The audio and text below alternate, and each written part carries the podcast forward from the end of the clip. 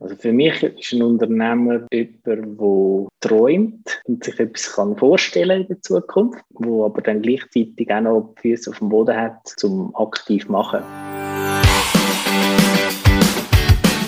Hallo und herzlich willkommen zum Mach dein Ding Podcast. Erfahre von anderen Menschen, die bereits ihr eigenes Ding gestartet haben, welche Erfahrungen sie auf ihrem Weg gemacht haben und lade dich von ihren Geschichten inspirieren und motivieren, um dein eigenes Ding machen.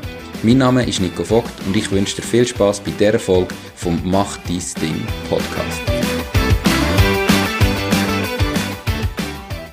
Herzlich willkommen zum heutigen Interview. Mein heutiger Interviewpartner ist der Pascal Rosenberger, Mitgründer und Geschäftsführer von Eggheads, wo einfach ein unterhaltsames, Lehr unterhaltsames Lernen für Mitarbeiter ermöglicht. Wie, wo, was genau erzählt er gerade selber. Hallo Pascal, schön bist du, geht's? Ciao Nico, danke für die Einladung. Geht super, ich freue mich auf das Gespräch mit dir. Wir haben doch längeren Anlauf gebraucht.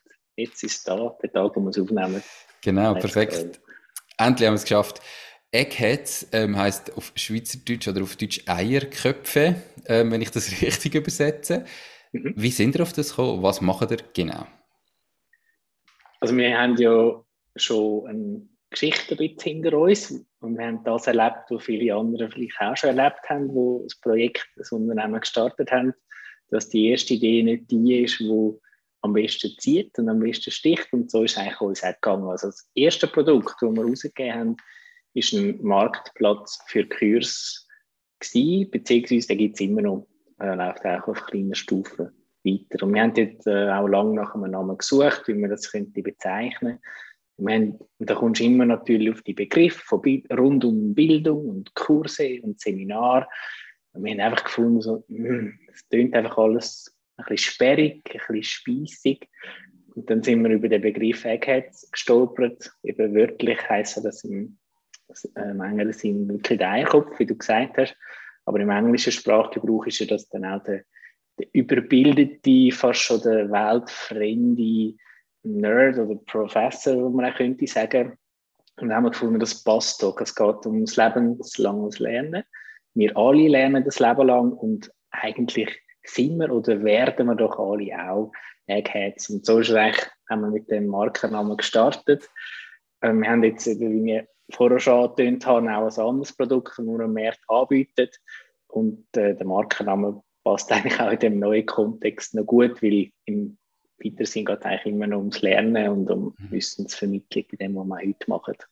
Okay, ich habe gar nicht gewusst, dass das eine englische Bedeutung hat in dem Sinn, äh, oder dass man das so sagt, habe ich schon etwas gelernt, so viel zu lebenslanges Lernen, gell? Also, du hast gesagt, ihr habt mit einem Marktplatz für Kurs gestartet. Was heißt das? Also, hast du jetzt als Private irgendwie können sagen, ich kann dir im Fall jetzt zeigen, wie man keine Ahnung, einen Podcast macht ähm, und ihr dann eine Plattform bietet, wo ihr zu den Anbietern und Kunden zusammengesetzt habt? Oder wie muss man sich das vorstellen? Ja, wir haben es als TripAdvisor für Weiterbildung positioniert, also sprich den Marktplatz mit Kurs und Seminar und Lehrgängen auch von Hochschulen. Halt wirklich von institutionellen Anbietern, also jetzt nicht so quasi der Private, der noch dir beibringt, wie man kann jassen und kochen, sondern wirklich so die, ja, die professionellen, institutionalisierten Anbieter auf der einen Seite und auf der anderen Seite natürlich Fach- und Führungskräfte, ähm, die sich möchten weiterbilden und was wir neu eingeführt haben, das hat es dann noch nicht gegeben, sind eigentlich die Komponenten von den Reviews gewesen, eben dass Absolventen ähm, Feedbacks geben zu den Kursen, die sie besucht haben. Und wir haben jetzt, jetzt greife ich schon, mache ich einen Sprung. Was wir jetzt eigentlich gesehen haben, ist, dass es im Bereich der Early Adopters sehr gut funktioniert hat.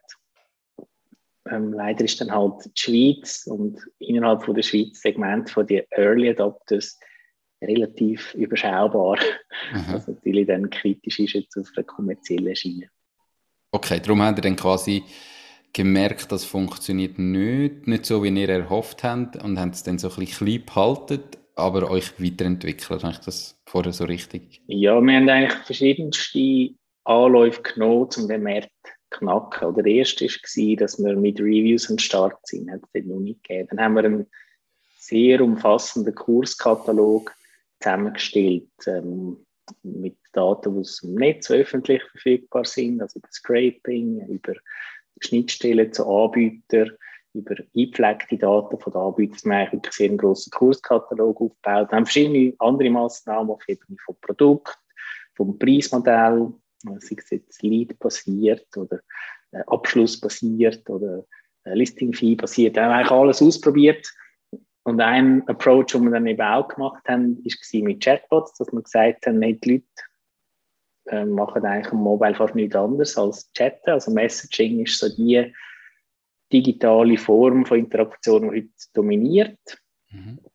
Und am niederschwelligsten ist, lass uns doch das spröde Thema Kurs finden über einen Chatbot zugänglich machen, dass du wie mit einem digitalen Kursberater, so haben wir es dann auch genannt, über die Konversation zu passenden Kurs findest. Das heißt, dann auf der Produktschiene ein Ansatz gewesen. Und dann haben wir eine sehr interessante Beobachtung gemacht, nämlich wie viel Zeit die Leute dann in diesen Konversationen verbracht haben, also wie sie es nützlich gefunden haben, auch wie, wie viele Informationen dass sie von sich preisgegeben haben, also in Erwartung natürlich, dass sie dann passende Kurs finden.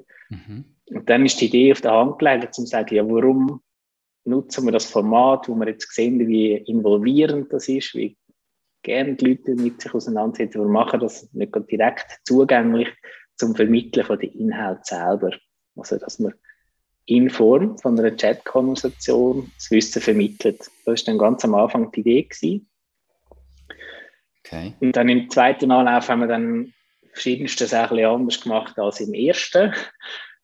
Also das ist dann eigentlich, ja, wir haben gelernt, oder beim ersten Anlauf haben wir das Produkt gebaut, klassisch vom Markt raus, ist bereit gewesen, denkt, so, Kunden, jetzt können kommen, User, jetzt können wir anfangen, Reviews einstellen.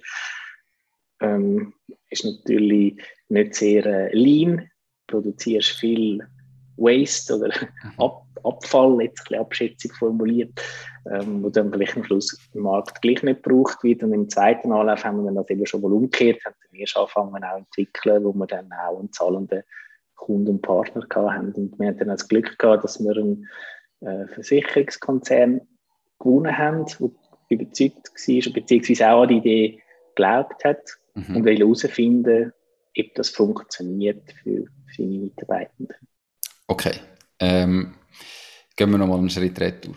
Das erste Produkt, an was ist es gelegen, dass es nicht funktioniert hat? Haben ihr zu wenig ähm, Kunden, also Hochschulen oder Schulanbieter gefunden oder zu wenig User gehabt oder irgendwie am Schluss beides? Also was heißt nicht funktioniert? Also die Erfahrung zeigt, Reviews funktionieren, funktionieren auch für Kurs und funktionieren genauso gut wie für Restaurant und für Hotel auch. Der Unterschied ist einfach, du brauchst es viel weniger und entsprechend ist das ganze Volumen, das du zusammen bekommst, auch viel kleiner. Mhm. Also das heißt, so der USP, wo wir uns am Anfang erhofft haben, ist eigentlich dann sehr, sehr schwierig gewesen, um überhaupt den Stand zu bekommen. Also das ist sicher ein Punkt, warum jetzt das, das Feature oder das Attribut von der Reviews so nicht gezogen hat. Mhm. Oder zu wenig gezogen hat. Und da gibt es andere Anbieter, die sind dann auch ein bisschen offener und tricksen ein bisschen mehr. Wir haben, wir haben das eher relativ streng gemacht, also wirklich verifizierte User, die wir dann auch überprüft haben, Reviews können abgeben und was natürlich auch ja, so ein Qualitätslevel sichergestellt hat, aber natürlich auch eine Hürde war, zum Volumen zu bekommen. Okay. Also das ist sicher auch ein Aspekt in meinen ähm, dann der andere vom, auf der kommerziellen Seite, also eben, es ist dann eigentlich als eine Marketinglösung für Schulen de facto, also dass man ihnen helfen, Aufmerksamkeit, Engagement, äh, Leads, neue Kunden zu gewinnen. Das ist dann und dann konkurrenzierst du natürlich mit allen anderen Alternativen, die du hast im digitalen Marketing auch. Mhm. Und da gibt es zwei sehr bekannte Namen, die den Markt beherrschen. Und das sind dann deine Mitbewerber, also sprich Google und äh, das Facebook-Werbenetzwerk. Man könnte auch LinkedIn sicher noch dazu zählen. Mhm. Also das ist dann die Competition, jetzt nicht in ein anderes kleines Kursportal. Und die Competition ist brutal hart, oder? Das sehen wir ja auch bei den grossen, bei den etablierten Medienverlagen, oder die kämpfen ja auch. Mhm. Okay. Also das ist sicher dann auch noch schwierig. Ähm, Und dann ist die Frage, wie kommst du denn die User überhaupt über auf so einer Plattform? Und auch da, so wie es Netz heute gestrickt ist, als eine neue Domain, was es jetzt nicht schon seit 20 Jahren gibt, ist es auch da unglaublich langwierig, um sich da ein gewisses Standing erarbeiten, ähm, um dann bei den entsprechenden Keywords gelistet werden und so. Und das ist uns durchaus gelungen bei ein paar. Ja. Aber natürlich vom Gesamtvolumen her, oder ist dann eigentlich so zu wenig spannend. Zu wenig gewesen, um wirklich zu sagen, wir gehen voll auf das und vor allem haben wir auf der anderen Seite eine andere äh, Idee und ein anderes Learning gehabt.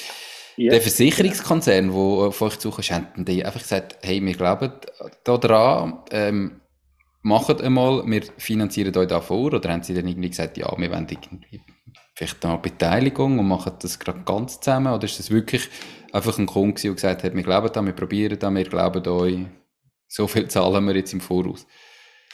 Ja, also bist jedem Zweiter. Also ich darf schon sagen, es ist Zürich-Versicherung und mhm. ich finde, ähm, Zürich hat sich da auch, ähm, darf ich auch das Kränzchen winden, weil es gibt selten Unternehmen, wo, also es predigen ja alle Innovation, aber es, du findest selten auch Unternehmen, die effektiv bereit sind, etwas dafür zu tun und mhm. etwas zu ändern. Und da muss ich sagen, haben wir auch ein riesiges Glück gehabt, dass wir so einen Partner ähm, jetzt die Firma oder Partnerin als Unternehmen gelangt sind, die eben die Offenheit hat zum einen, die Bereitschaft und zum anderen eben auch eben das nicht nur sagt, sondern effektiv auch gemacht hat. Und also ja, wir haben am Anfang ist wirklich einfach eine Idee gewesen, auf PowerPoint und gesagt, wie wär's?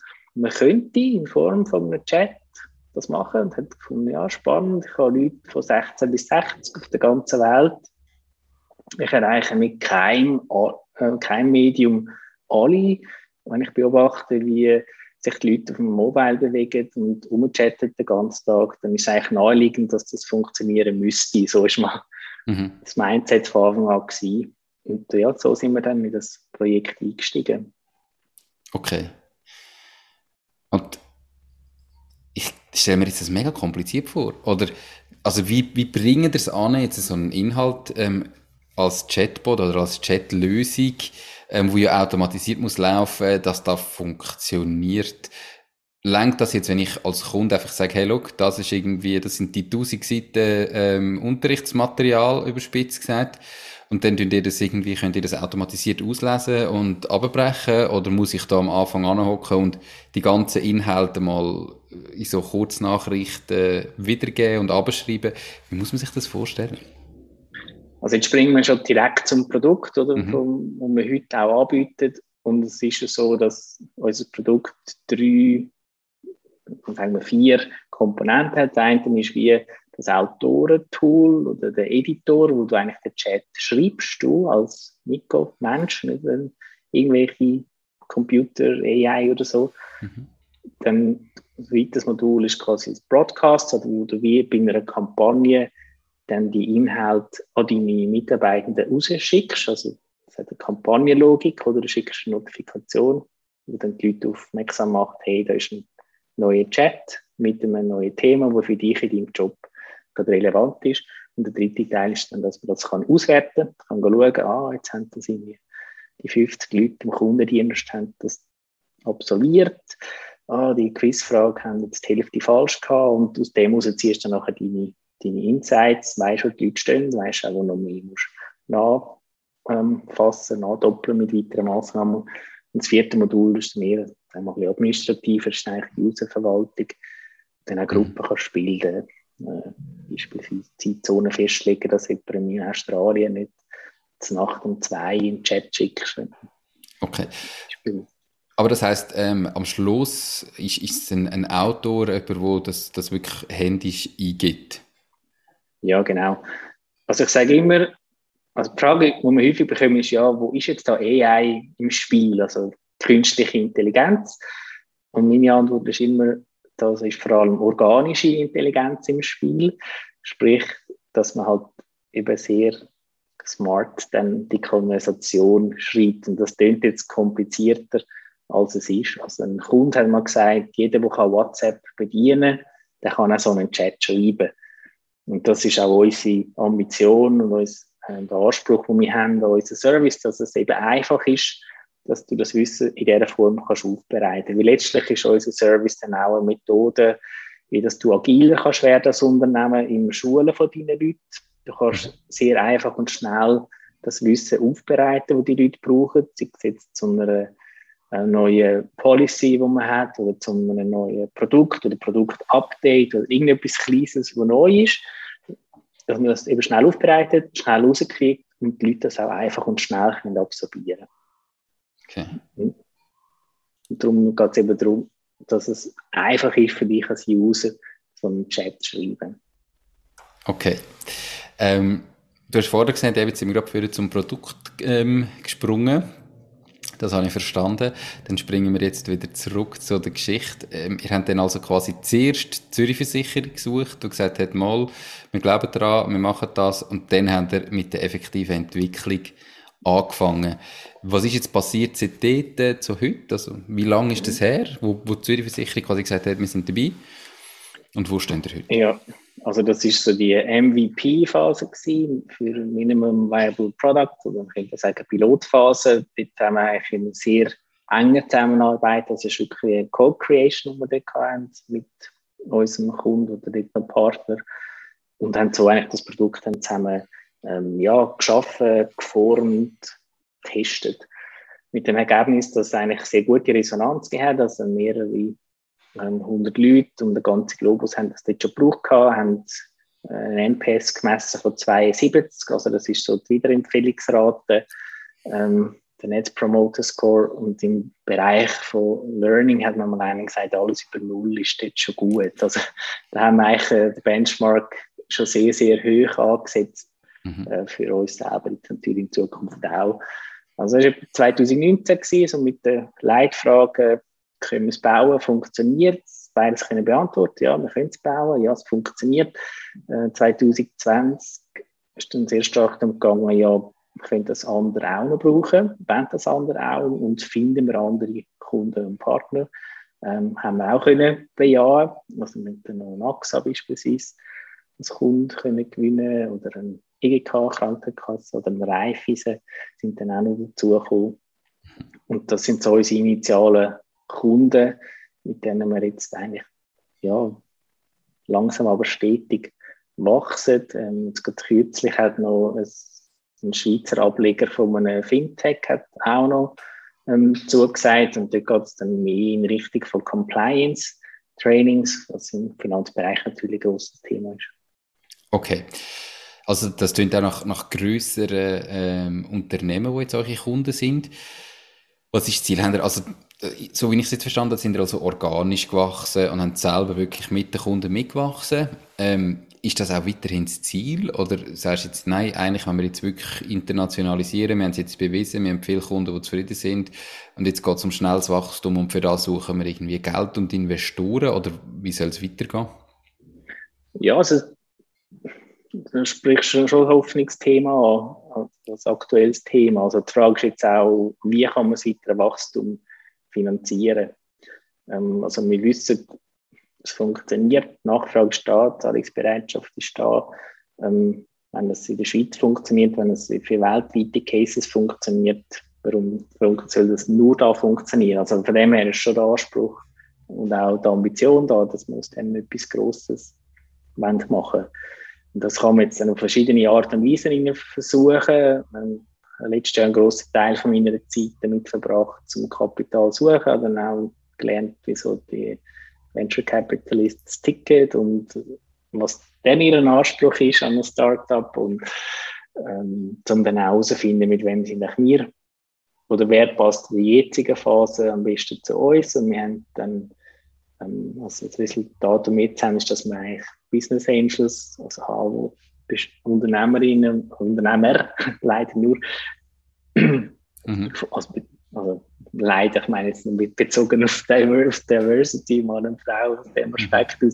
Also wir haben gestandene Unternehmer, ähm, die an uns und unser Case und das Potenzial glauben und jetzt auch wenn wir einen kleineren Betrag da eingeschossen haben und mit dem Investment versuchen wir jetzt äh, nächste Wachstumskapitel, äh, nächste Wachstumsschritte in dem Sinn vollziehen.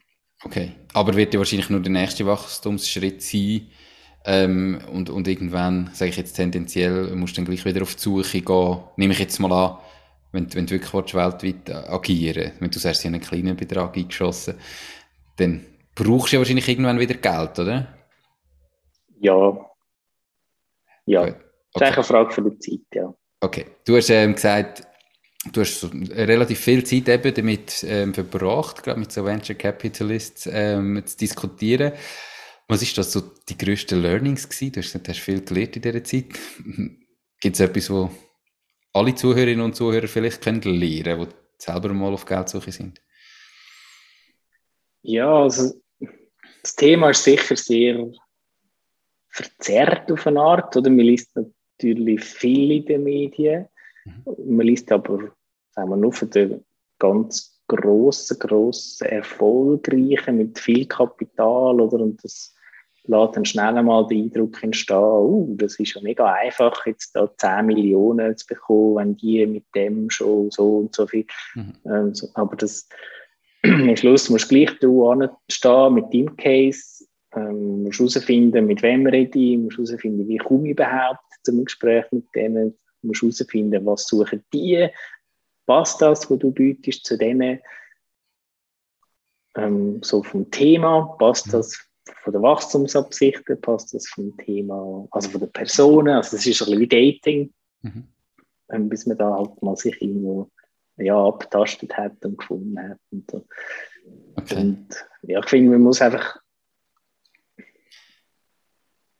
also aus meiner Sicht, wenn man wirklich Venture Capital sucht, also dann muss man also schon die ganz, ganz grossen Wachstumsambitionen zeigen. Also okay. einfach gesagt, wenn du irgendwie 50 bis 100 Millionen Umsatz machst in den nächsten fünf bis sechs Jahren, wahrscheinlich für die meisten schon mal mit spannend.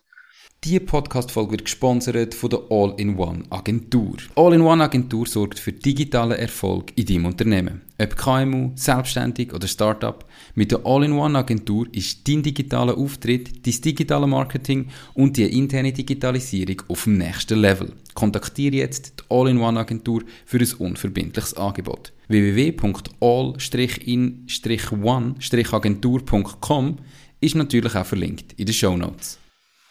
Ja, also ich, ich, ich weiß es jetzt auch nicht, aber ich glaube, oder, wenn, wenn die investieren, dann muss am Schluss wahrscheinlich jeder Case ähm, die Möglichkeit haben, dass, wenn es funktioniert, dass er sich in den nächsten drei bis fünf Jahren mindestens verzehnfacht. Ähm, rein von meinem Estimate her, weil genau weiß, es wird die Hälfte von allen werden wahrscheinlich ja. Konkurs gehen in diesen fünf Jahren.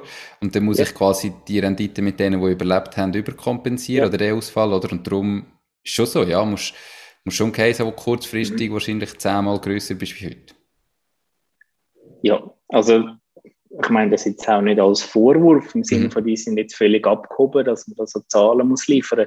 Das ist begründet, oder? Die sind die, die Mechanismen und mhm. die, ja, auch die, das Korsett, wo die drin stecken und die Mechanismen, die greifen, eben so wie, wie sie du vorhin geschildert hast, oder wenn potenziell jeder in deinem Portfolio muss können den ganzen Rest vom Portfolio raushebeln, damit es gleich noch aufgeht. Mhm. Ja, dann muss potenziell jeder können auf das Level kommen. Das ist sehr vereinfacht sein natürlich. Aber so, so die Art von Mechanismen, oder, können greifen dann natürlich. Und das ist dann, ja, rationale Entscheidung dann auch, oder, von diesen Akteuren, ja. um das so angehen.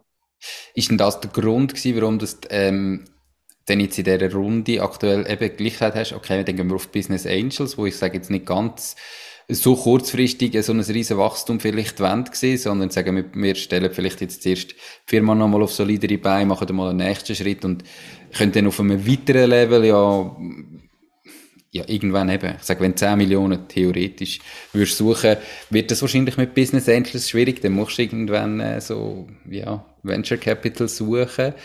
Ist denn das jetzt der Grund, dass du jetzt gesagt hast, du gehst ebenfalls erst auf Business Angels oder warum denn jetzt für diesen Weg entschieden? Ja, also das ist natürlich auch ein bisschen Fügung, oder? Also wir haben natürlich alles probiert. Also, ich meine das voran, also natürlich haben wir alles können irgendwo im Internet auf einem schlauen Blog nachlesen. Mhm. Ähm, ja, gibt vielleicht auch die Founders, die das so machen. Wir sind die, die das halt einfach machen. Mhm. Und ähm, darum haben wir das sicher auch probiert, oder? Und bei den Bahnen sind wir dann durch, also wir sind schon, haben schon Gespräche gehabt, haben ein gutes Gespräch gehabt, wir haben auch einen Kontakt geknüpft, oder, für, für eine spätere Phase dann wieder relevant werden. Also das ist sicher eine verlorene Zeit gewesen, oder? Das, das ist wie auch eine Basis gewesen, um zu verstehen, oder? Wie, wie funktioniert dann der Markt, oder? Der Kapitalmarkt, was sind die Anforderungen und Bedürfnisse dort, äh, wie sind wir dort positioniert, wie wir uns verhalten? Und wie können wir uns weiter vorwärts bewegen. Also, und so ist es eigentlich dann, also ich habe wie gesagt, alles probiert. Mhm. und ja, gefruchtet hat, hat es mit Business Angels oder was jetzt immer noch naheliegend ja. ist, jetzt auch rückblickend. Okay. Ja, wahrscheinlich ist es nicht falsch gewesen, wie du sagst. Ich meine, du hast in dieser Phase ähm, Kontakt geknüpft zu möglichen Investoren, du hast schon mal mit denen können reden und herausgefunden, warum funktioniert es jetzt aktuell gerade nicht oder die können sagen, was es noch bräuchte, damit es dann wirklich ein Case wäre und dann kannst du jetzt für die Zukunft, hast, bist einfach vorbereitet für eine nächste Runde, oder? Du musst nicht wieder bei Null anfangen, sondern ich glaube, je früher die Kontakte anfangen suchen, desto, desto besser. Wenn, wenn ja, so ein Case also das, ist. Ja. Das sagen ja die schlauen, mhm. äh, viele schlaue Stimmen in Podcasts und Blogs oder knüpft die Beziehungen frühzeitig, weil wenn sie erst knüpfst, wenn sie brauchst, ist es wieder irgendwie spät. Definitiv. Spannend. Ähm, mal eine Frage auf der persönlichen Ebene. Du hast gesagt, ähm, eben, du bist Mitgründer, also hast auch noch einen Geschäftspartner. Und jetzt haben wir eine erste Idee gehabt, Marktplatz, und dann gemerkt, ja, die äh, Ziele, die wir uns gesetzt haben, vielleicht die sind nicht realistisch oder so groß, wie wir es wollen machen, wird es wahrscheinlich nicht. Jetzt hast du dann zwei Varianten. Die erste, einfache Variante, ja, ist es einfach, ich weiß es nicht, wäre zum sagen, also komm, wir haben es jetzt probiert, lassen wir es sein, wir stellen uns irgendwo wieder an und wir lassen das mit der Selbstständigkeit. Ihr habt aber gesagt, nein, komm, wir haben hier eine andere Variante, wir suchen, wir machen weiter. Warum? Was ist das, was ausmacht, dass du sagst, irgendwie, du möchtest selbstständig sein, du möchtest Unternehmer sein, dein eigenes Ding machen? Ähm, was gibt dir da? Also, es ist effektiv eine sehr spannende Phase gewesen, oder so gesehen, das eine kommt nicht so, hebt nicht so richtig ab auf der einen Seite und auf der anderen Seite ist da ja ein, ein Keim das viel ist dort noch nicht gewesen, oder? Dann, also es ist natürlich schon auch die Frage gewesen, dort, ja, beides fallen lassen und komplett etwas anderes. Ähm, oder jetzt an dem Keim dranbleiben und versuchen, aus dem etwas zu machen. Ja, hm. also was mich eigentlich motiviert hat, dort zu machen, zum Weitermachen und dranbleiben, ist halt, halt wir haben ja, wie etwas entdeckt, und, wo wir dort noch geglaubt haben, mhm. dass es könnte funktionieren. Und wir auch mit den Erfahrungen, die wir gemacht haben, gedacht haben, da ist auch was, was lässt sich auch kommerzialisieren. Also da, eben, da bist du in einem internationalen Markt, das ist Software as a Service, das funktioniert in der Schweiz genauso gut wie in Schweden und in Sri Lanka von mir aus. Mhm. Also das Potenzial ist viel größer, einen spannenden Partner an der Hand gehabt. Also es hat auch hat sehr viele Vorzeichen gegeben, die auch die wir positiv mhm. interpretiert haben, wo ich gefunden habe, komm, also wäre jetzt gleich schade, wir würden äh, das jetzt irgendwie fallen lassen und dann macht es nachher ein anderer vielleicht sogar noch. Ja. Also da müssen, wir, da müssen wir jetzt irgendwie dranbleiben. Wir haben da wie etwas entdeckt. Also. Und, Aber gleich gibt es ja... ja das, ist ja so, das ist ja. sicher das, was was sicher für mich auch ausmacht. Oder? Ich meine, wenn so die Startup-Cases liest, meistens liest es ja dann immer so aus der Rückblende. Mhm. Und dann in der Rückblende ist ja irgendwie alles logisch, oder? Dann hat es A nach B geführt und B auf C und dann ist logisch, das Ergebnis mhm. ist dann D gewesen. Aber wenn du drin steckst, dann siehst du das eben nicht. Du hast ja dann verschiedene Möglichkeiten, wie es könnte weitergehen. Und wenn du ganz am Anfang bist, dann hast du es noch weniger.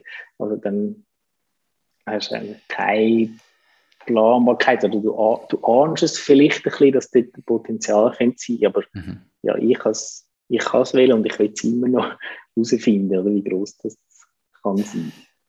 Spannend, weil in, in der Allgemeinheit oder so der breiten Masse, sage ich jetzt, ist ja das ist mit extrem viel Risiko verbunden, oder? Also du kannst doch jetzt nicht, jetzt hast du schon mal etwas gemacht und es hat vielleicht nicht ganz so funktioniert, wie du gedacht hast und jetzt müsstest du doch eigentlich den Sicherheitsweg gehen und dich wieder anstellen lassen, wo du wieder ein fixes Einkommen hast und wieder genau weißt, von was lebst und so.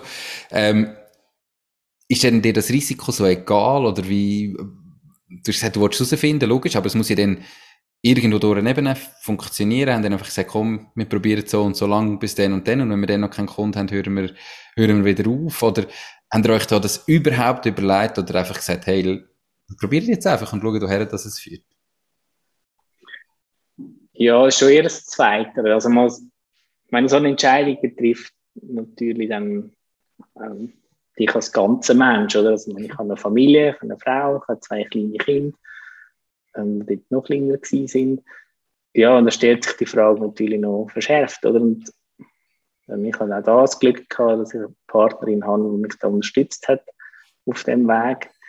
Und das, das braucht es irgendwie, oder? Weil das ist ja dann nicht ein One-Man-Show. Also das, eben auch da, das ist dann, die Schlag, Schlagziele macht dann immer der, Elon Musk oder so, aber was, was dem seine Familie und hindurch alles läuft und was die mitmachen und tragen und so, das weiß ich dann auch nicht. Aber dem her, das, das muss ja dann ins Gesamtgefüge auch reinpassen. Und das hat es bei mir zum Glück. Mhm.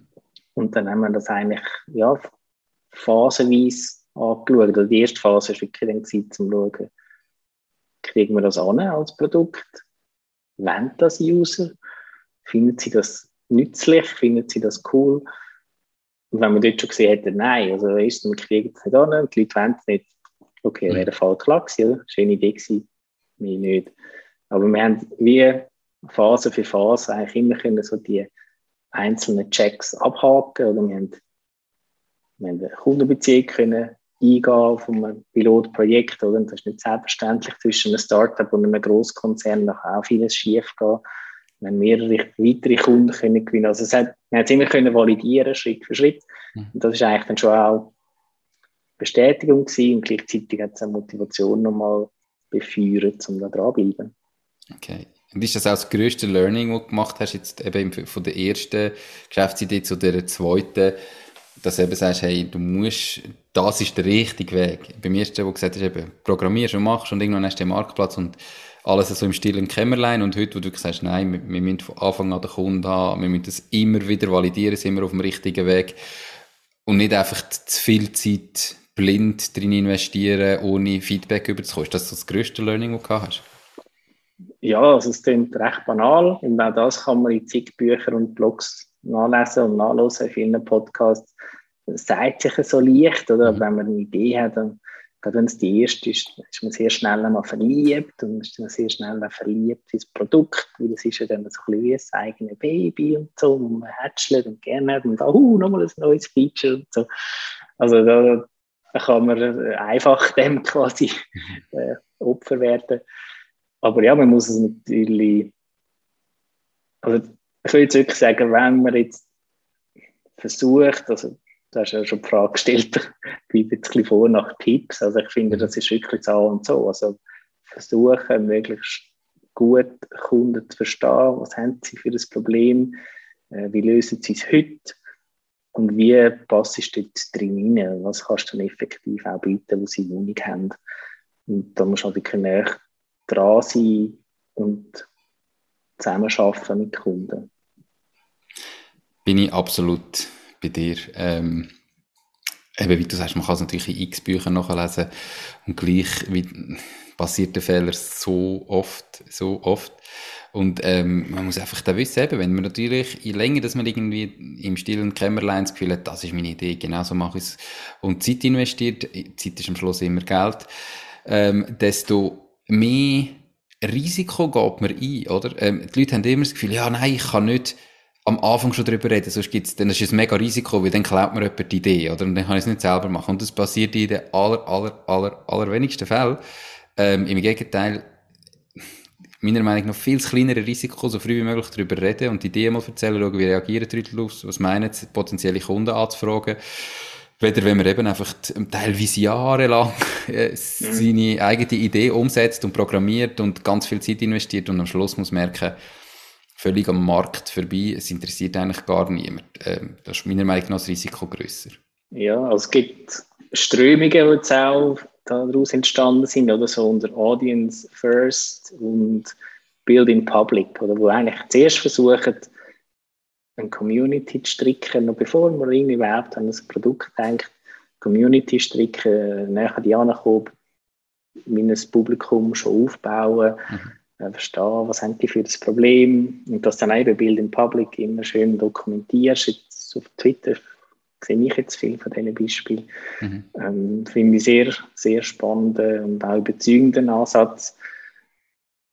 Ja, und, und gleich als einzig und allein selig machen, das ist ja auch nicht. Du musst dann auch noch die, die betriebswirtschaftliche Brille in mir anlegen. Ist jetzt da wirklich auch ein Markt dann dahinter? Hm. Ist da auch eine Zahlungsbereitschaft dahinter? Etc. Also ich denke, wenn du das smart miteinander kombinieren schaffst, dann bist du gut unterwegs. Perfekt. Was hast du vorher gemacht, bevor du dich selbstständig gemacht hast? Also mein Background ist digitale Kommunikation, digitales Marketing. Also ich habe Medien- und Kommunikationswissenschaft studiert, dann mal beim Fernsehprojekt gemacht, dann PR, ähm, lange bei der Swisscom gewesen, PR, äh, Social Media Strategie, also eigentlich so rund um Kommunikation, digitale Kommunikation, digitales Marketing, so dort bin ich beruflich daheim. Okay. Nativ, inzwischen natürlich vielen anderen auch. Ja, ähm, und Jetzt im Verhältnis zu vorher, wo du noch angestellt bist und jetzt, wo du selbstständig Unternehmer bist, du hast vorher gesagt, eben, du hast Familie, zwei Kinder. Wie hat sich dein Leben verändert? Was ist besser? Und gibt es vielleicht auch Sachen, die du jetzt auch als Unternehmerin, ah, muss man sich schon überlegen, ob man das will, ähm, gibt es Sachen, die schlechter sind? Ja, schlechter will ich jetzt absolut nicht sagen. Sie passen vielleicht einfach nicht zu einem. Also, auf das geht es zurück, wenn du mich fragst. Also auf Persönlichkeitstyp Präferenzen und letztlich dann immer durch ein Stück noch Kompetenzen und Kapazität, um dann eben etwas auch noch, noch umsetzen. Ähm, in meiner Erfahrung ist, ist es jetzt mit dem Startup ist eine konstante Kompetenzüberschreitung. Also du musst halt, oder beziehungsweise du bist außerhalb von deiner Komfortzone sehr oft.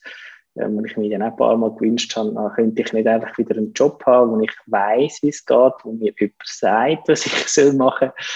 Ja, also wenn so das, das ist dann so ein bisschen die Stimmungslage, die dann so manchmal ein hin und her kann schwanken. Ähm, aber ähm, für mich stimmt das, also ich habe mehr Befriedigung drin, jetzt so etwas Neues aufzubauen, gestalten, Strategie machen, umsetzen, verkaufen, als jetzt ähm, quasi nur mal irgendwo sagen so eine Spezialistenrolle auszufüllen. Also, das, also wenn du mich heute fragst, könnte ich mir das nicht vorstellen und ich glaube, wie wenn, ja, vielleicht ist auch wenn den Sprung mal geschafft, also gemacht hast, nicht geschafft hast, ich weiß nicht, wie gut, dass der Schritt zurück dann auch wieder geht oder oder vielleicht jedenfalls, wie gut ich denn überhaupt könnte, wenn ich von mir wieder rede. Ja, definitiv. Ähm, ich, ich sehe das ähnlich. Also ich könnte mir im Moment nicht vorstellen, jeweils wieder als Angestellte unterwegs zu sein, ähm, sondern sagen einfach, ich möchte die eigenen Sachen machen und irgendwie umsetzen und selber können entscheiden. Logisch eben mit Geschäftspartner und so, aber einfach all den Einfluss zu haben. Es gibt sicher in ein paar weniger Jobs, aber in den allermeisten wird es ähm, schwierig. Und ich bin eben einfach auch überzeugt, das Glück liegt außerhalb der Komfortzone. Also, in der Komfortzone, zuerst ist mal die Frage, ist man dort überhaupt komfortabel? Und ganz viele Leute sind in der Komfortzone eigentlich gar nicht komfortabel, sondern unkomfortabel und gleich ist es irgendwie Komfortzone. Ähm, zumindest heisst es so. Und ich bin überzeugt, das Glück ist dort, wo man sie muss verlassen und wo man rauskommt. Zum Beispiel eigene Kinder sind doch so ein Beispiel. Ich bin vor ein bisschen mehr wie einem halben Jahr Papi geworden. Und, danke. Und ich meine, da bist, am Anfang ist es, das Gefühl, shit, jeden Tag ist einfach irgendetwas Neues und du hast keine Ahnung.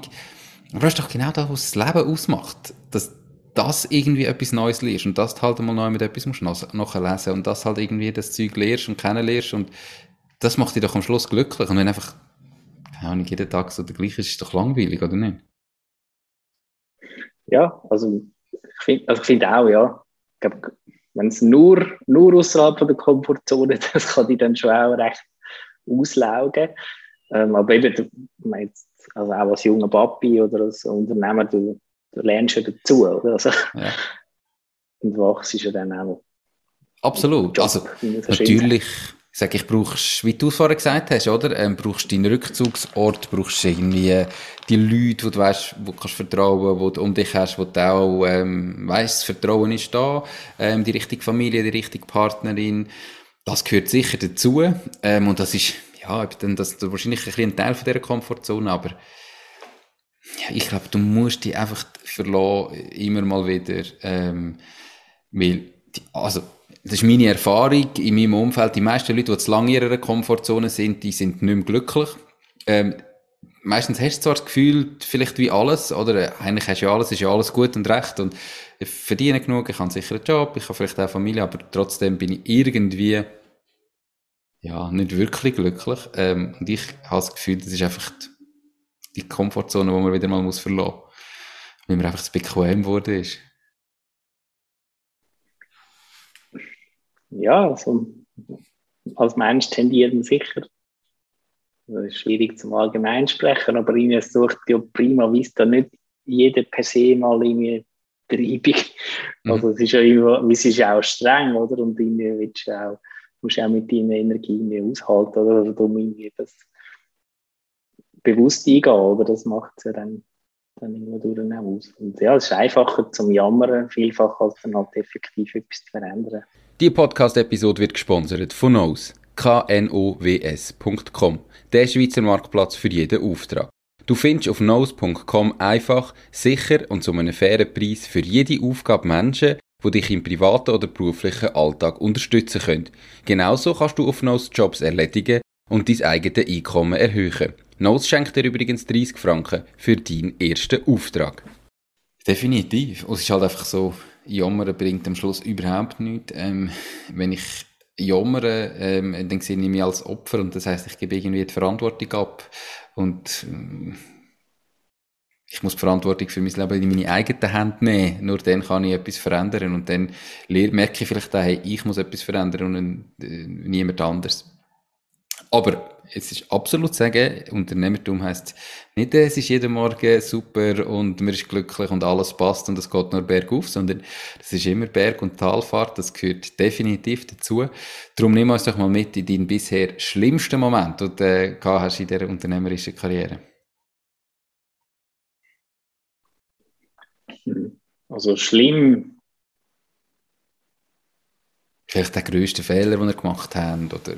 Also was eigentlich schlimm war, wenn jetzt, das ist jetzt eher, also das ist jetzt von der ersten Phase, wenn du denkst, du hast jetzt da ein mega gutes, hilfreiches Produkt und du redest mit jemandem und nicht immer, dass sie das nicht wieder sind, sondern sogar noch finden, was bringst jetzt du da wieder für ein unsägliches, unnützes Teil hinführen? also wenn du wirklich merkst, dass nicht einmal nur auf Ignoranz und Ablehnung stoße, sondern sogar noch äh, ja, Widerspruch.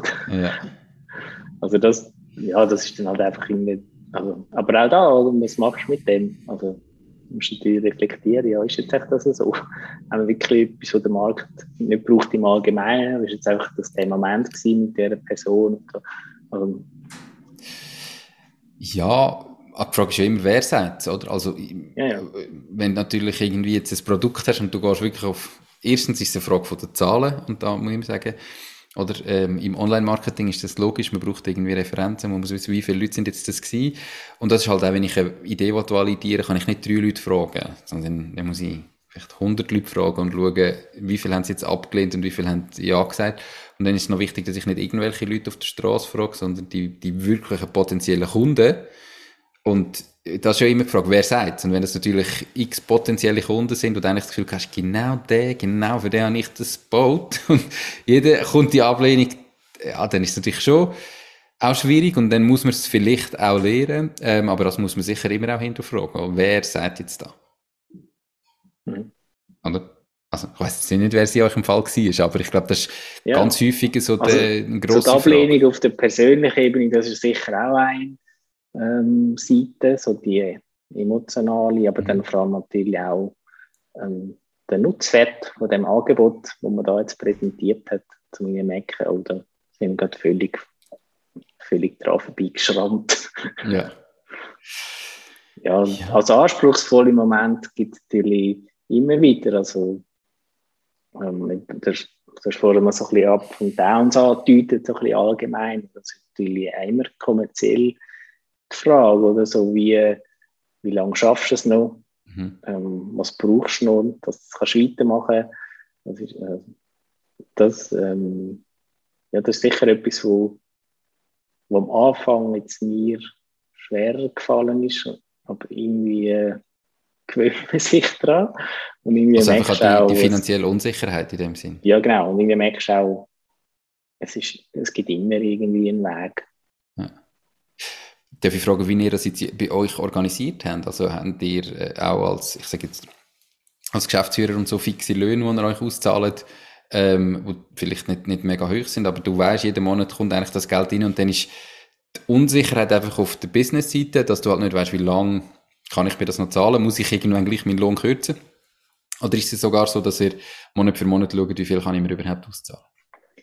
Nein, also das ist jetzt eigentlich mit zunehmender Zeit wird der Horizont ähm, länger, oder? Und wir mhm. wissen, wie lange, so lange können wir es machen. Ähm, bis dann müssen wir neue Kunden reinholen. So viele Kunden müssten wir haben. Also das, das verstehen wir jetzt natürlich recht gut, oder? Jetzt sind wir mhm. schon länger Markt, wir haben auch mehr Erfolg. Ähm, entsprechend verlängert sich der Horizont. Also von dem entwickelt sich das schon so, mhm. wie es muss.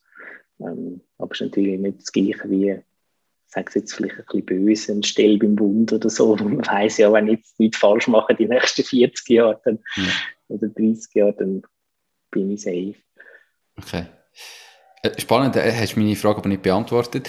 Ähm, wie habt ihr das organisiert bei euch, wenn ich das nochmal fragen Also eben, du bist auch angestellt in der Firma und mhm. hast einen fixen Lohn und dann geht es ja. darum, in, in, der Firma zu schauen, wie lange können wir noch leben. Ja, genau. Okay. Und du hast für mich beantwortet. Gut, dann bin ich froh. Ähm, Finde ich nämlich auch mega wichtig. Also es kann sein, so ganz am Anfang, mal die ersten zwei, drei Monate, wenn man es noch nicht weiß. Aber nachher finde ich es extrem wichtig, dass man sich einen fixen Lohn auszahlt als Unternehmer, wo ich weiß, genau so viel habe ich. Das kann am Anfang mega wenig sein, aber gleich, dass ich weiß, das komme ich über. Und mit der Zeit steigert sich's. Ähm, dann hat man zumindest eine gewisse Sicherheit irgendwo durch. Natürlich, es kann immer etwas passieren, aber was ich immer den Leuten sage, was nicht gut ist, ist, wenn ich jetzt wirklich einfach halt Ende Monat das nehme, was ich jetzt irgendwie gerade brauche und gar keine richtige Lohnzahlung habe, sondern halt irgendwie das, was auf dem Konto ist, kann ich noch brauchen, würde ich ganz klar nicht empfehlen, sondern das unbedingt von Anfang an, also so früh wie möglich trennen und ganz klar regeln. Ja, also das ist natürlich die Finanzseite vom Unternehmertum, also das natürlich die, deine privaten Kosten und Bedürfnisse sehr gut verstehst und nicht Bedürfnisse, aber die Kosten sicher im Griff hast und weißt, für was das, ähm, dass es Geld brauchst, auch mhm. weißt, wie viel das brauchst oder wie viel du halt eben auch nicht brauchst. Das ist manchmal auch noch befreiend, das vielleicht dann so anzuschauen mhm. und auf dieser Basis dann können zu kalkulieren. Also das, ja, das ist eigentlich schon Pflicht. Also sonst rasseln wir da schon so ein bisschen naiv in das Ganze rein. Definitiv. Finanzen muss man im Griff haben. Ich glaube, egal ob als Unternehmer oder nicht, aber als Unternehmer umso mehr. Jetzt haben wir so über die schwierigeren Momente geredet. Ähm, hat es irgendwie bis jetzt einen besten Moment gegeben oder vielleicht so zwei, drei super Momente, die dich noch daran erinnerst? Ja, es gibt sehr, sehr viele coole Momente. Oder? Also wenn jetzt beispielsweise, wenn ich jetzt irgendwie sehe, ah, jetzt hat ein Kunde hat mit unserer Plattform einen neuen Chat gemacht, ohne dass jetzt der, der irgendwie gezwungen ist, ohne dass er jemanden daran erinnern muss, sondern die Person gefunden hat, hey, das ähm, hilft mir jetzt in meinem Job, wenn ich jetzt den Leuten kann erklären kann, was es da für eine neue Regulierung vielleicht gibt und ich die Leute mhm. muss informieren. Eigentlich so zu sehen, dass das, was wir jetzt da äh, entwickelt haben, dass das effektiv ja, gebraucht wird oder so auf natürlicher Basis oder ja. und so das ist eigentlich das Ziel jetzt, oder, dass man das so kann etablieren dass es Teil wird von, von der Massnahme und wenn du dann so ein Signal hast und siehst, hey, das passiert, das ist wirklich sehr cool. Oder auch, wenn die Leute einen Aha-Effekt haben, so herausfinden, was wir wirklich machen. Also wir haben jetzt lange davon geredet, oder, was das heisst, oder dass, dass wir chatbasierte Häppchen machen, dass es kurz ist, mhm. interaktiv, unterhaltsam. Das tönt alles sehr gut, aber wir machen immer wieder die Erfahrung, dass man es halt eben erst so richtig Klick macht, halt, wenn man es mal erlebt, wenn man mal so einen Chat bedient hat. Und wenn dann jetzt irgendwie ein potenzieller Kunde mir nachher in drei Minuten lang in seinem, seinen eigenen Wort zusammenfasst, warum jetzt der Ansatz genau richtig ist für das, was er machen will, sagen, wow, schöner Moment. Und ja, das, das macht es dann eigentlich irgendwie aus, wenn du siehst, dass, ja, dass der Service, den wir da entwickeln, dass der effektiv einen Mehrwert stiftet und mhm. den Leuten etwas hilft, unseren Kunden. Wie, wie groß sind ihr im Moment als Firma? Also sind ihr, du hast gesagt, du bist Mitgründer, ich glaube, das ist das zweite, oder? Haben ihr schon Mitarbeiter und ähm, wenn ja, wie viel? Also wir sind das zweite, das ist richtig. Mhm. Wir haben keine Mitarbeiter und werden vorerst auch keine einstellen. Ähm, das liegt jetzt noch nicht drin, aber wir werden jetzt ein paar Freelancer dann vielleicht können für einzelne Projekte anheuern. Mhm. Ähm, das werden wir jetzt dann vorsichtlich auch machen. Oder einfach so gewisse Arbeitspakete anfangen, ein bisschen auslagern. Also das werden wir jetzt sicher machen in der nächsten Phase. Mhm. Ähm, wir haben Beiräte, die uns wirklich tatkräftig unterstützen. Also wir sehen die eigentlich ja, als Teil vom Team oder die haben Expertise, Netzwerk, Zeit, Energie, die sie einbringen und mit uns zum Teil wirklich sehr hands-on und operativ äh, arbeiten. Und das ist eigentlich wie unsere, ja, unser erweitertes Team, das uns da unterstützt. Oder? Und da haben wir ja, von Leuten, Leuten von Barcelona bis Berlin, oder? da haben wir eigentlich recht vielfältige Impuls und Unterstützung. Und das ist quasi eine Art Advisory Board, ähm, oder, oder wie, wie sieht denn Ja, genau, so ist es okay. bezeichnet. Mhm. Ähm, das sind Beiräte oder Advisors, ein englischer Begriff. Und ja, was haben, werden die für das bezahlt, ähm, wo sie euch unterstützen? Wie haben ihr die gefunden? Ähm, ja, es ist ja spannend. Ist etwas, was ich immer öfter höre, gerade bei so Startups, dass das irgendwie, das ist so aktuell das, was man halt eben macht. Man sucht sich möglichst früh so Leute. Wie habt ihr die gefunden und eben wie habt ihr können dazu sorgen, dass die jetzt euch unterstützen? Zahlen ihr das einfach oder sind die einfach begeistert oder sind die beteiligt oder wie läuft das? ja, es gibt wahrscheinlich verschiedene Motivationen, warum man die sucht, oder? Von, von einem Feigenblatt im einfachsten Fall bis eben zu aktiver Mitarbeit, oder? Das ist eine Bandbreite sehr weit, oder? Wie mhm. die Form von Zusammenarbeit kann aussehen zwischen Startup und Beirat, oder? Also von dem her ist es sicher schwierig, da zu generalisieren, aber jetzt in unserem Fall, oder? Wir, haben, wir sind der Überzeugung, und das ist auch ja, naheliegend, oder? Dass man allein und das Zweite nicht gross wird, nicht weit kommt, dass man andere Leute braucht, dass man auch wollen, mit anderen Leuten zusammenarbeiten, um eben auch wachsen. Und das war eigentlich so die Grundüberzeugung, wo wir gesagt haben, wir wollen die Unterstützung reinholen. Und haben dann ähm, geschaut, ja, was brauchen wir denn für Know-how, wo auch uns hilft und weiterbringt, was brauchen wir für Leute, wo, was, was sollten die für ein Netzwerk haben, wo uns auch an Türen öffnen und da haben dann ähm, Leute identifiziert und auf die sind wir zugegangen. Und ähm, haben dann also so eigentlich geeinigt und die Frage nach der Kompensation, die erfolgt dann in Form von Anteil an der Firma. Okay. okay. Spannend. Wie groß ist das Board? Wie viele Leute haben da dabei? Also jetzt sind vier aktive. Okay. Cool.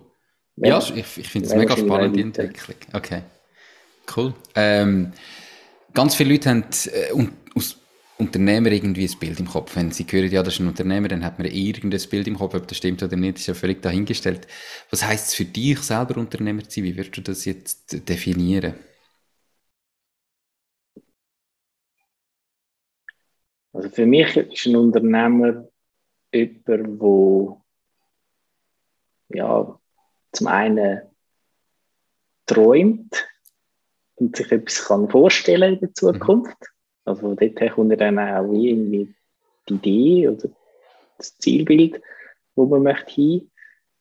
wo aber dann gleichzeitig auch noch die Füße auf dem Boden hat, zum aktiv machen. Also nützt dann, es entsteht ja nichts, wenn ich einfach schöne Idee habe, sondern muss dann effektiv auch noch ein paar Schritte machen und auf Leute zu und so. Also von dem her, ja, das bringt, also das vereint für mich in dem Sinne einen Unternehmer. Perfekt. Das äh, kann, ich, kann ich nicht widersprechen, klingt doch gut. Wenn du jetzt heute nochmal müsstest starten mit deinem eigenen Ding und jetzt sagst du, ist alles weg, aber du startest jetzt nochmal, was würdest du anders machen? Ja, es ist irgendwie noch schwierig, sich das so vorzustellen, wenn irgendwie noch mit drin steckst in etwas. Mhm. Ich stelle mir vor, ich müsste wahrscheinlich irgendwie können Abstand gewinnen von dem, was war, um die Frage können richtig beantworten, also mit einem freien Kopf wahrscheinlich beantworten können. Mhm. Aber ja, ich würde ich glaube, ich will ganz vorne anfangen und jetzt nicht bei der Technologie, was gibt es für eine Technologie, was kann man mit dem machen, was gibt es für einen Trend, wo jetzt alle davor reden, sondern wirklich schauen, welcher Mensch hat welches Problem, Problem jetzt nicht negativ, sondern halt einfach Herausforderung, könnte man sagen, wo er oder sie nach einer Lösung sucht oder wo es eine Lösung gibt, die vielleicht noch besser kann gestaltet werden kann. Ich will wirklich dort anfangen. Und dann im allerersten Schritt mal herauszufinden, welches Problem lösen wir da eigentlich. Und dann im zweiten Schritt kann man dann die Frage stellen, wie soll jetzt die Lösung aussehen? Ist, das, ist es dann effektiv eine technologische Lösung? Also muss man für das ein Produkt bauen? Ähm, oder ist es eine Beratung? Wie geht das viel besser? Und eigentlich von dort her angefangen, dann das aufzuziehen. Ich glaube, wenn man weiß, wer man es macht und was man versucht zu lösen, wo die Person hinzukriegen, also als Ziel für die Person, dann äh, hat man schon mal den Rahmen recht gut abgesteckt, finde ich. Definitiv, ja. Das klingt absolut super. Ist natürlich eben mega schwierig, weil wir alle ich komme ja, du kommst ja irgendwo her und entweder bist du vielleicht jetzt ein Techniker und dann hast du das Gefühl, oh, die Technik, die Technologie könnte man doch noch so und so einsetzen. Und ähm, es setzt ja wieder ein bisschen an dem an von vorher. Und das macht einfach, man muss wissen, was, gibt es das Problem überhaupt? Und ich im Moment das Gefühl habe, ist es ein Problem. Mhm. Oder habe nur ich das Gefühl, das ist ein Problem und eigentlich gibt es gar keinen Markt dafür. Ähm, und ja, ich weiß, was zum Beispiel mit Problem klingt so negativ, aber wenn man nicht irgendwie ein Problem von jemandem löst, dann braucht man am Schluss auch das Produkt nicht. Irgendetwas muss man damit lösen. Ja, das Produkt ist ja dann am Schluss auch nur ein Hilfsmittel, mhm. um das Problem zu lösen. Mhm. Wenn das Problem gut löst, ist, dann zahlt jemand dafür. Also, alles natürlich jetzt recht verkürzt so zusammengefasst, aber auf das geht es ja dann immer zurück. Absolut. Und nachher muss man sich ja dann ein Team zusammenstellen, wenn man selber keine Ahnung hat von der Technik. Aber sieht, ich habe da ein Problem, wo, wo ganz viele Menschen haben, die bereit wären, für das Problem oder für die Lösung Geld auszugeben. Dann muss man sich halt Leute suchen, die technologisch das Problem können lösen können, wo man in ein Team reinholen und so. Äh, dann muss man schauen, wie kann ich jetzt die Firma aufbauen, dass ich das Problem dann wirklich kann lösen kann. Aber ja, und gleich finde ich, muss man dann, also man sollte so anfangen, mhm. aber dann im Prozess auch offen genug gewesen, um zum können eine Wende, Wende machen. Mhm. Also wenn man jetzt sieht, dass etwas anderes besser funktioniert oder dass es nicht funktioniert, dann muss er das wie dann auch validieren oder sich nicht festfahren im Kopf. Oder? Definitiv. Und immer wieder Kundenfeedback haben oder potenzielles Kundenfeedback haben und, und halt dort immer und immer und immer wieder nachfragen, sind wir noch auf dem richtigen Weg, sind wir noch auf dem richtigen Weg. Mhm. Genau. Cool. Ähm, unsere Zuhörerinnen und Zuhörer sind Menschen, die entweder bereits ihr eigenes Ding machen oder sich überlegen, zu starten.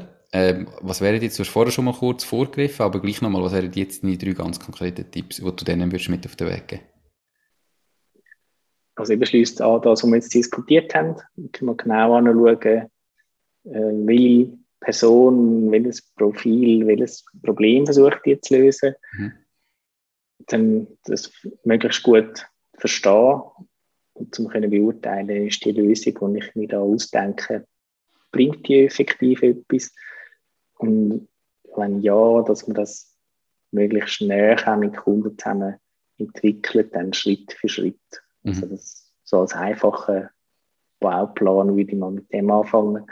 Und was heute ja eigentlich recht cool ist, auch, eben wenn man dann von Entwicklung redet oder mit No-Code-Tools, kannst du eigentlich schon ganze Businesses und Plattformen machen, wo du keinen Entwickler brauchst, oder? Ja. Und das ist für die erste Phase, wie wir mal schauen, wie kommt man dann mit dem. Mhm. Okay. Das ist ein Tipp gewesen, oder sind das alle drei Tipps vereint? Das sind glaube ich etwa fünf in einem Okay.